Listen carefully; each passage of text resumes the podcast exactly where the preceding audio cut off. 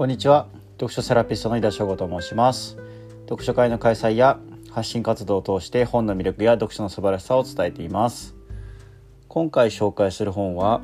鈴木春龍さん著藤田一生さん役の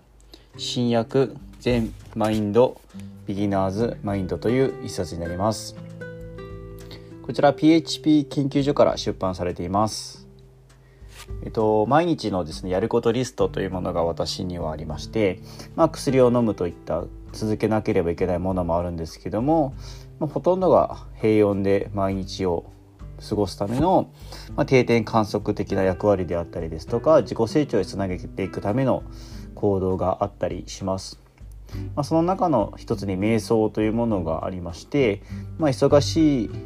を理由にはしてないけないんですけどもじっくり腰を据えてやる時間もなかなかないので今は5分間という時間で朝にやっています。まあ、呼吸はですね、えっと、瞑想は呼吸に意識を置くんですけども、まあ、吸って吐いてに集中をしまして意識がそれたらまた呼吸に集中をしてっていうのを繰り返していきます。まあ、正直これで合っているのかなっていう思いはあるんですけども、まあ、強みとなる資質の内省がですねどんどん働いていろんなことを気づかないうちにあの考えてしまうってこともあります。まあ、その、まあ、あのマインドフルネスの考えですね瞑想がどういうふうにやっていけたらいいのかなっていうのと、まあ、普段行っている瞑想がより良いものになればいいなということでこちらの一冊を読みました。えっとまあ、先ほど著者に挙げました鈴木俊龍さんですね。が、まあ、アメリカで、えっと、行った座禅と修行についての形式ばらない講話ですね。をまとめた36の章から構成されています、まあ、新訳ということもありとても読みやすかったです。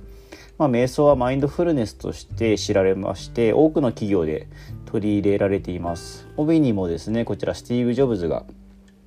顔写真載ってるんですけども、まあ、取り入れたことでも有名です。まあ、読み終えてですねこれからの生活に取り入れていきたいなというのを改めて思いました。まあ、続けることで何かの到達点に至るというよりかは、まあ、すでに悟りというものは開いているものであり瞑想以外の大半の時間も修行の意識を持つということが大切だと学びましたまたそこにはですね宗教という壁を越えた普遍性と懐の深さみたいものみたいなものを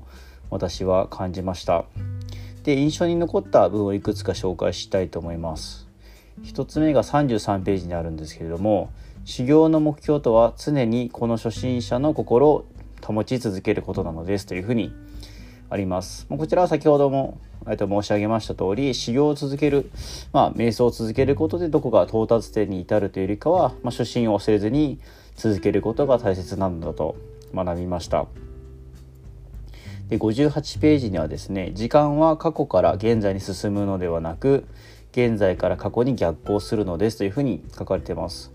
こちらは私が以前知ったですねアビダルマ仏教の考え方でもありまして、まあ、ブログの方でもこの考えを書いたらよく読まれる記事の一つに今でもなってます。まあ、これは見ないから過去に時間が流れているというものでその出来事ですかそれで対象とするものをキャッチするかというのは今が決めるっていうことで流れていた過去にっていうものはいくらでも解釈を変えることができるっていうのがこの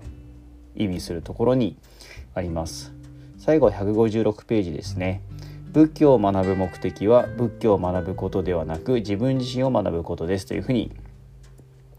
あります。まあ、先ほど申し上げた時間の流れに関するアビーダルマ仏教についての時間理解を深めるために学びたいなというふうに思うんですけども学ぶことが目的にならないように気をつけなければなといったところで学ぶことによって自分にどういうふうに影響するのかっていうのを、ま考え続けて忘れないようにしたいなというふうに思っております。はい、最後まで聞いていただきましてありがとうございます。また次回も楽しみにしていてください。読書セラピストの井田翔吾でした。